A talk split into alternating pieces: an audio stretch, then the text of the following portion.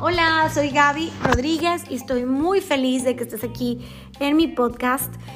Llevo ya dos episodios hablándoles de principalmente de mi camino en conectarme con mi tiroides, porque les comentaba que hace tiempo me, habían diagnosticado con Hashimoto y, e hipotiroidismo y que actualmente al parecer ya no tengo nada. Entonces quería contarles de todo este proceso.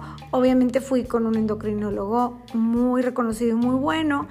La que me lo detectó primariamente fue mi ginecóloga, Mónica Ruiz Sánchez.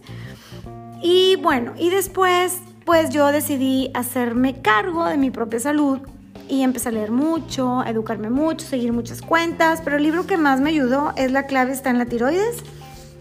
Y bueno, en el tema que vamos ahorita es cómo las infecciones pueden provocar condiciones autoinmunes. Les recomiendo mucho que aunque me estén escuchando, pues sí, que se consigan el libro porque ahí viene todo mucho más descriptivo. Y nos dice, bueno, pues que todo nuestro sistema inmunológico es muy complejo. Y aunque podemos tener diferentes tipos de infecciones, pero bueno, sí hay algunas infecciones que pueden provocar enfermedades autoinmunes ya que hay muchos factores que están involucrados en, estas enfermedades. Todavía se sigue investigando y bueno, pues más o menos nos dicen que, eh, que hay una última corriente de pensamiento que dice que hay tres formas posibles en las que las infecciones provocan desórdenes autoinmunes.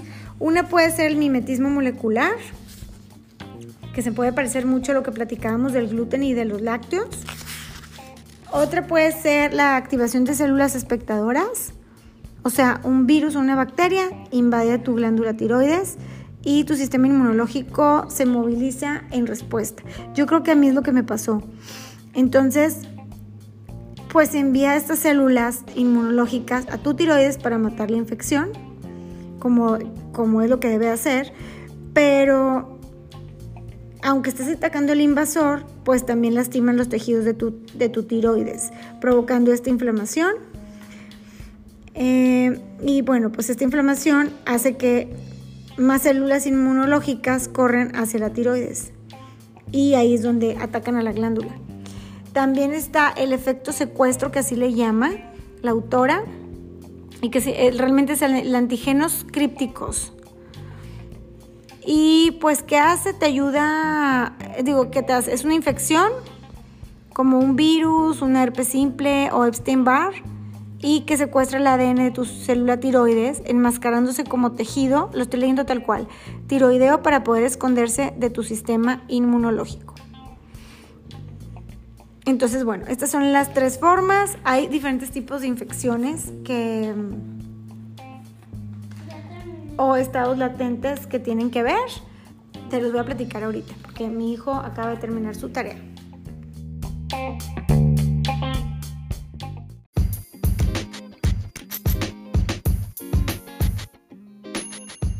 Muchas de las infecciones virales, desde una gripa, pueden provocar tiroiditis, o sea, bueno, potencialmente que pues es la inflamación de la tiroides y puedes tener estos síntomas del hipotiroidismo o del hipertiroidismo.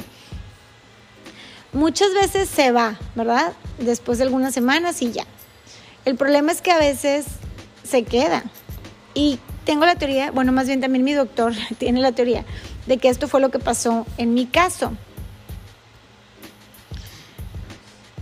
Y aquí en el libro te sugiere mucho, te habla mucho de cómo luego está muy relacionado a otras cosas, o sea, con el intestino permeable, los alimentos inflamatorios, el estrés, el aumento de exposición tóxica o, o factores de sobrecarga de tu sistema inmunológico.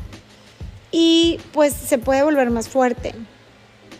Ahora sí, creando graves problemas en tu sistema inmunológico y tu tiroides.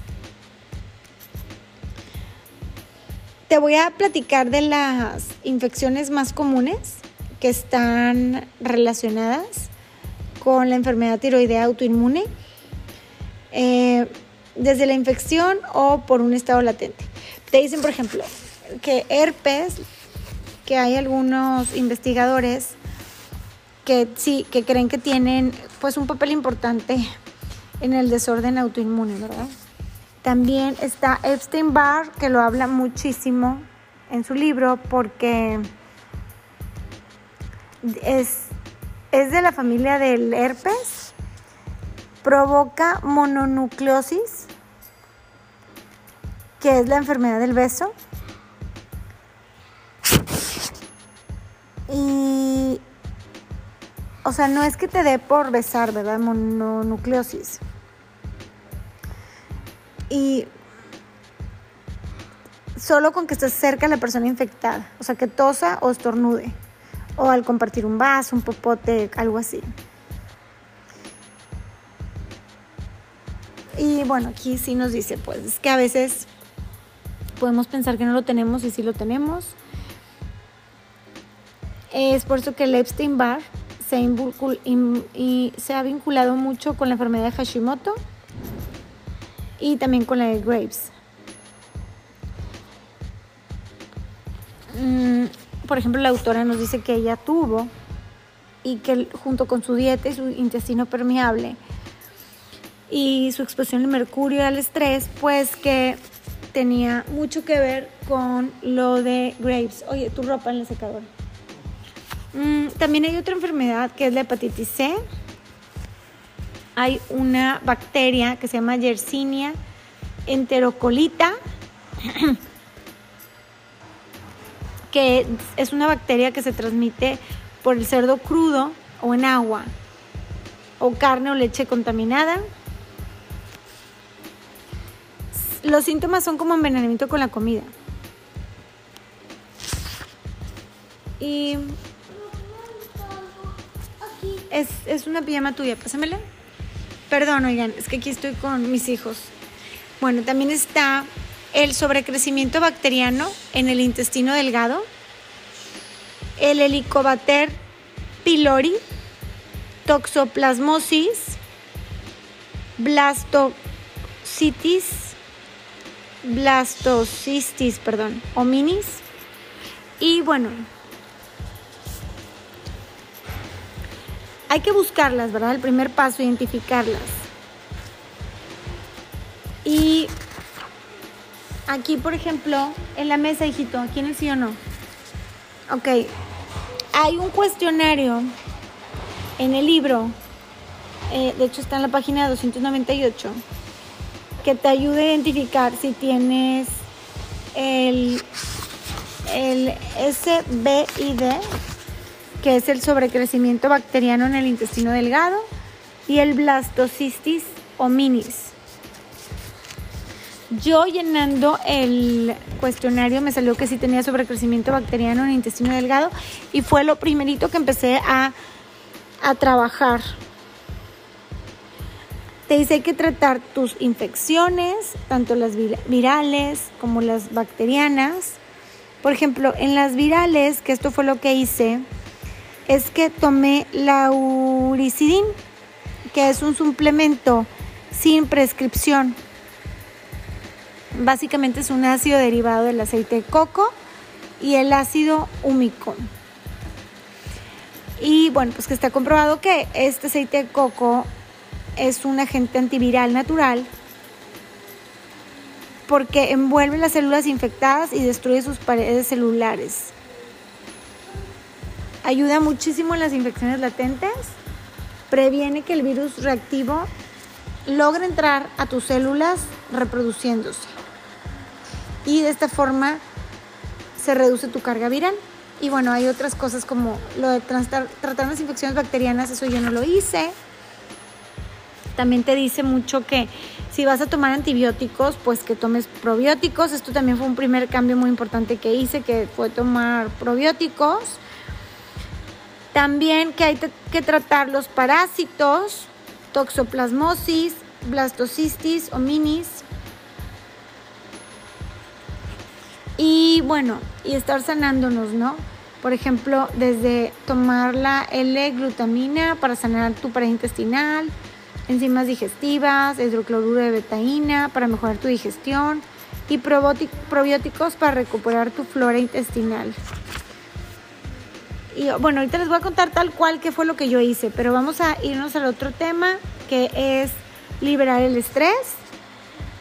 Empecé a dormirme muy temprano, eso fue como un cambio muy importante, a no usar electrónicos antes de dormirme para poder descansar y pues cambié muchísimo, ¿verdad? Es que es muy importante cuando tienes falta de sueño profundo y constante, que luego todas las mamás andamos con eso, ¿verdad? Pero realmente mentalizarnos en dormir bien, sí, hacer ejercicio pero que no sea tan intenso, eso también lo empecé a hacer mucho, cuidar mucho nuestro estrés psicológico, y bueno, pues que hay una gran relación, bueno, en el capítulo que habíamos platicado en el 3 y en el 4, que cómo el estrés de todo tipo afecta la tiroides y el funcionamiento inmunológico, ¿no?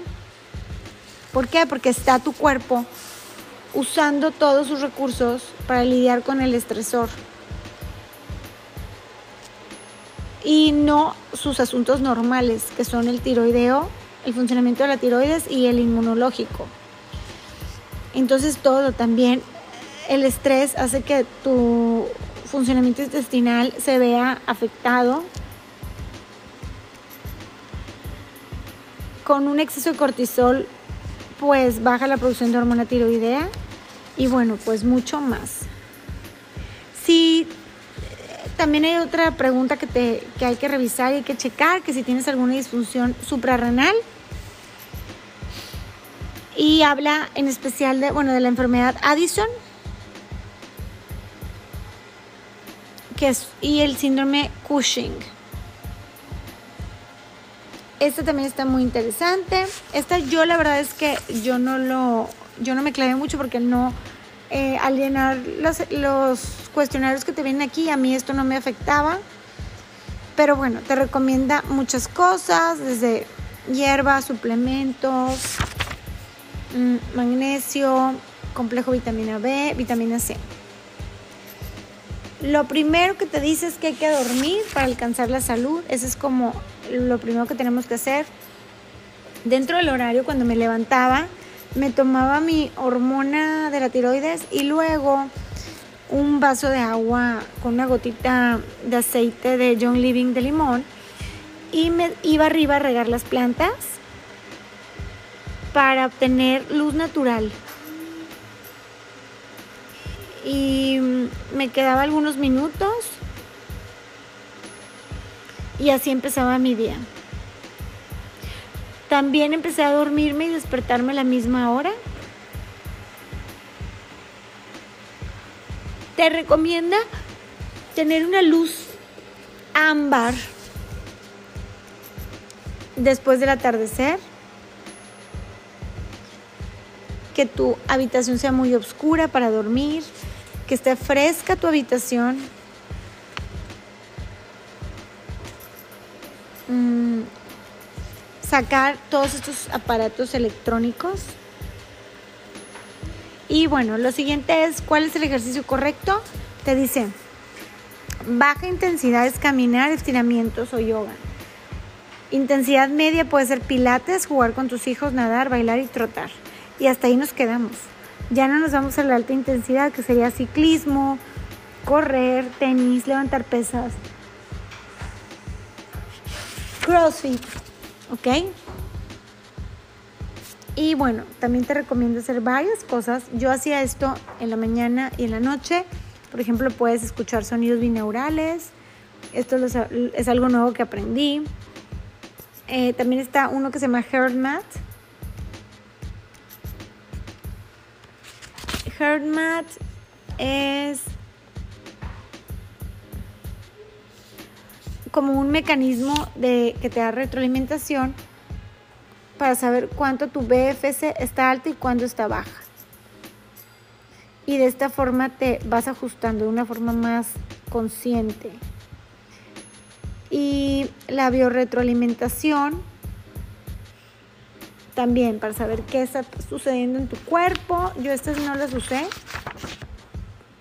Entrenamiento audiovisual, que es entrenamiento de ondas cerebrales. Se me antojó muchísimo a mí conocer un poquito más del sauna infrarrojo. Baño de tina relajante, pasos de naturaleza, bueno, eso siempre lo he hecho.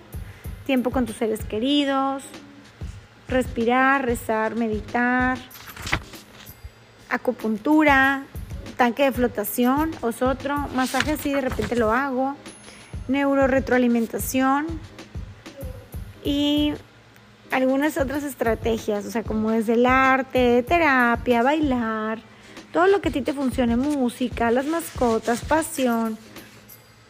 Mm, es encontrar tu forma ideal de relajarte.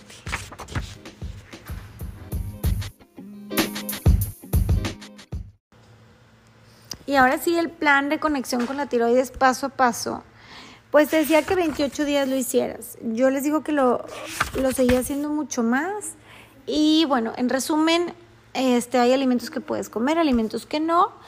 Es, los que sí puedes comer son proteínas de calidad, carnes orgánicas de libre pastoreo, eh, aves de caza, res, bisonte, cerdo, cordero, pollo, pato, pavo, pescados silvestres. Yo sí comía las proteínas pero no me clavaba tanto en conseguir que fueran orgánicas de libre pastoreo, es la verdad. Pero con el hecho de que yo no comía tanta carne, empezar a comer más, creo que eso me ayudó muchísimo. Otro es los carbohidratos complejos que sí puedes comer, pues son las frutas y verduras. Camotes, calabazas. También es importante las grasas saludables, el aguacate, el coco, el aceite de coco, el aceite de oliva extra virgen, leche de coco entera, grasa animal. Las especias canela, ajo, jengibre y cúrcuma eran las más saludables. Y las bebidas, pues bueno, agua fresca, agua filtrada, tés, pero sin cafeína, jugos de verdura, agua minerales, agua carbonatada y también un poquito de té verde orgánico. Eh, alimentos para disfrutar, hablando un poquito de la proteína. ¿Cómo le hacía? Pues sí, yo preparaba la comida para cada día y siempre tenía mis opciones como para mi familia, ¿no? Mm, de las frutas, pues sí, también te recomendaba frutas orgánicas, eso tampoco lo hice, y, pero sí compraba frutas congeladas también, y pues, principalmente las frutas que, que consumía eran, podían ser de todas, pero o sea, desde arándanos, cerezas, chabacanos, ciruelas, duraznos, higos, kiwi, limas, limones, mandarina, mango, manzana, melón, moras, naranja, naranja enana, pera, plátano, puré de manzana, sandía, toronja y uvas. También este, las verduras me las comía muchas veces cocidas, muchas veces crudas desde la alcachofa, de hecho la alcachofa empecé también a consumirla como en un multivitamínico, el apio, el betabel, el brócoli, el brócoli cocido, eh, calabacita, calabaza, cebollín, col, mm, diferentes tipos de col, coles de Bruselas, coliflor, espárrago, espinaca, lechuga, pepino, poro, rábano blanco y rojo, zanahoria. Y te hablan las verduras almidonadas que sí puedes consumir. Yo la verdad es que sí consumía nada más camotes. Dejé de consumir papas. Mm, todos los aceites que ya te había comentado. Tengo aquí como la lista de especias que podía consumir. Mm, las bebidas me hacía jamaica sin azúcar, me gustaba mucho, los jugos de verdura. Y bueno, eso es lo que sí puedes. Y hay ciertos alimentos que no puedes. Están ahí la lista, pero pues la verdad es que son muchos, o sea, son desde, eh, bueno, pues no alcohol, no aceites procesados y refinados, no aditivos alimentarios, no alimentos genéticamente modificados, no carnes procesadas, de que sí, la salchicha, el chorizo, solamente el chorizo estaba bien. Comida rápida, no, nada de eh, endulzantes, nada de estimulantes y cafeína. Algunas cosas que estaban para que las tiráramos era catsup, chile de árbol, mm, los chocolates menores de 90 sí podías, pero más ya no. Eh, pepinillos, eso no. Y algunos alimentos que teníamos que desechar, como los cacahuates, que yo comía muchos, el gluten, los granos, los huevos, jugo de frutas, todos los lácteos, leguminosas, maíz, nueces, semillas y todas las que son solanáceas, berenjena, pimientos, papas, jitomates, camote, soya. ¿Qué suplementos vamos a tomar? Bueno, pues te ayuda, te explican aquí muchísimo de acuerdo a qué es lo que tenías. Por ejemplo, para todos de cajón habría que tomar, y que yo tomaba, era aceite de pescado con omega 3. Dos veces al día. Probióticos, entre 30 mil millones y 100 mil millones. Además me tomaba mi Ninja Red de John Living. Vitamina A, en el multivitamínico que tuviera vitamina A, vitamina B, vitamina C, vitamina D3, yodo, magnesio. Yo me lo tomaba aparte el magnesio. Me tomaba aparte el selenio. Me gustó mucho que este había estudios sobre el selenio con el Hashimoto y pues sí te decía que si querías revertir la enfermedad de Hashimoto, el selenio es la clave. Zinc también, este, bueno, es en el multivitamínico, el hierro en el multivitamínico y ya. Bueno, luego te vienen especificaciones del hipertiroidismo y qué tomar. Yo eso no tomaba. Para enfermedades autoinmunes, el acetilglutatión, ese yo lo consumía. Y, y bueno, el... ¿Qué pasó? ¿Se hizo chiquito? ¿qué? Ah, es que mi hija vino con una calceta que me dice que como que ya no le queda. Pues dásela a tu hermano. No sé por qué así encogió. Fitosoma de curcumina es otro que tomaba dos veces al día junto con el glutatión. Y en la noche me tomaba el resveratrol, que ese lo puedes encontrar en el vino tinto, pero la idea es que no consumieras ni azúcar ni alcohol. Y bueno, luego había uno que te recomendaban que es el Immune Booster. Déjale en mi cuarto el Immune Booster, pero esa no, estaba muy difícil de encontrar porque realmente eran, vean lo que es el Immune Booster, concentrados inmunoglobina derivados del péptidos de suero de calostro. Pues no, ¿verdad? Estaba muy difícil y de hecho ella tiene una tienda y no lo vendía. Entonces yo lo que sí tomé fue lo anterior, lo que les comenté. O sea, toda la alimentación más como autoinmune, el acetilglutatión, el fitosoma de curcumina y el resveratrol. Luego empecé con el sobrecrecimiento de levadura en el intestino y consumía el ácido caprílico en la noche y también el candisol. Eh, ya me, me faltó trabajar más bien con el sobrecrecimiento bacteriano en el intestino delgado. Ese iba a empezar a trabajarlo cuando les digo que me hice los exámenes y estaba muy bien. O sea, con el sobrecrecimiento de levadura en el intestino estaba perfecto.